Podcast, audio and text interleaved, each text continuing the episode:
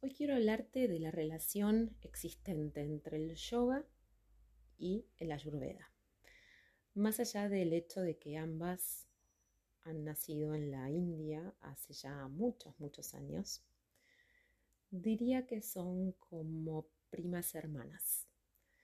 De hecho, lo primero que quiero contarte es que se cree que el nombre Charaka digamos, uno de los padres fundadores de la Ayurveda, y el nombre Patanjali, que es reconocido como el padre del yoga, eran en realidad seudónimos de una misma persona.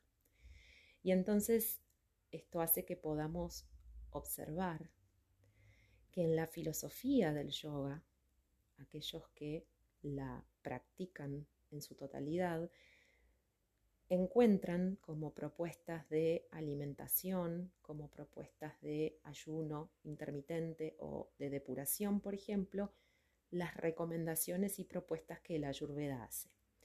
Y desde la ayurveda, el yoga es una justamente de las recomendaciones que esta ciencia milenaria nos hace en cuanto al hecho de sumarla a nuestra vida como una práctica frecuente y así poder alcanzar un mayor estado de salud y bienestar.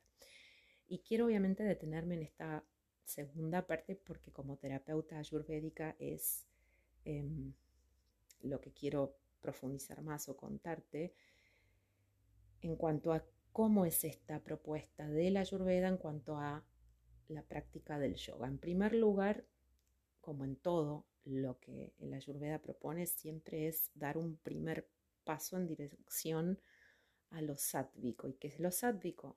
Empezar a practicar yoga. Cualquier corriente, eh, cualquier, digamos, combinación de asanas en función de lo que mi profesor o profesora me indique. Y recién una vez que esto ya esté incorporado y ya pase un tiempo y efectivamente yo ya tenga sumado a mi vida diaria la práctica del yoga, uno puede empezar a ponerse más específico entrando en lo que se llama el yoga ayurvédico. ¿Y qué es el yoga ayurvédico?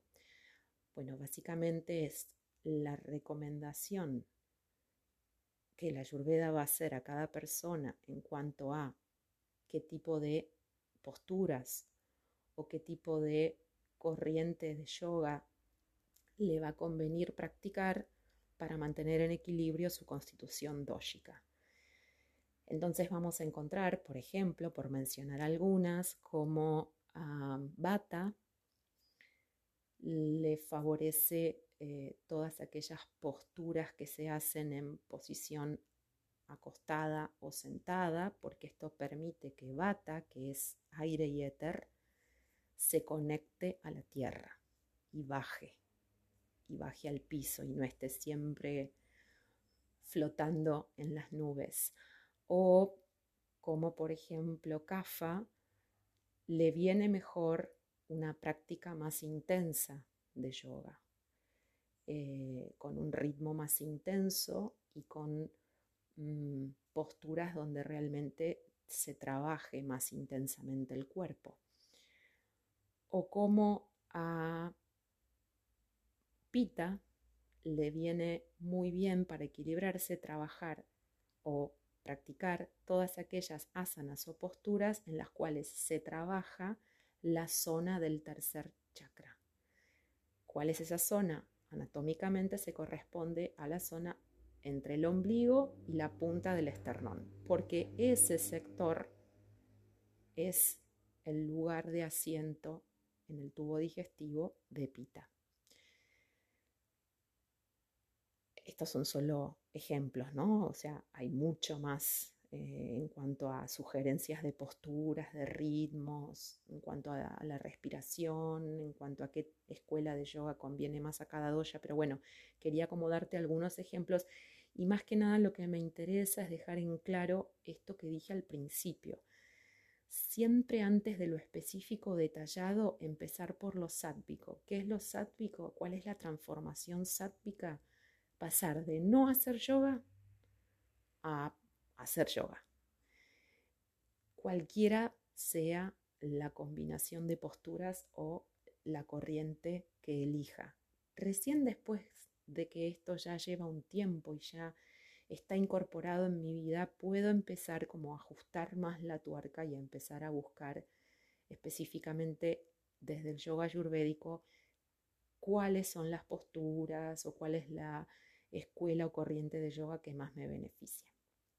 Así que para cerrar quiero invitarte o sugerirte, si es que no practicas yoga, que realmente al menos lo pongas en, consideración. El yoga es fantástico.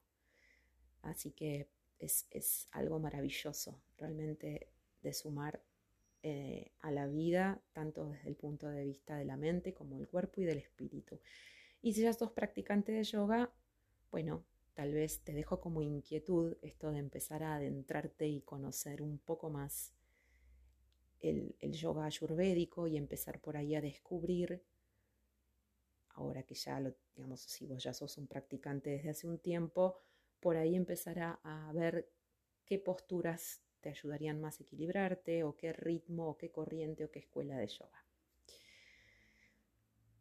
Espero que te haya resultado interesante y te haya gustado esta charla sobre yoga y ayurveda. Te mando un gran abrazo.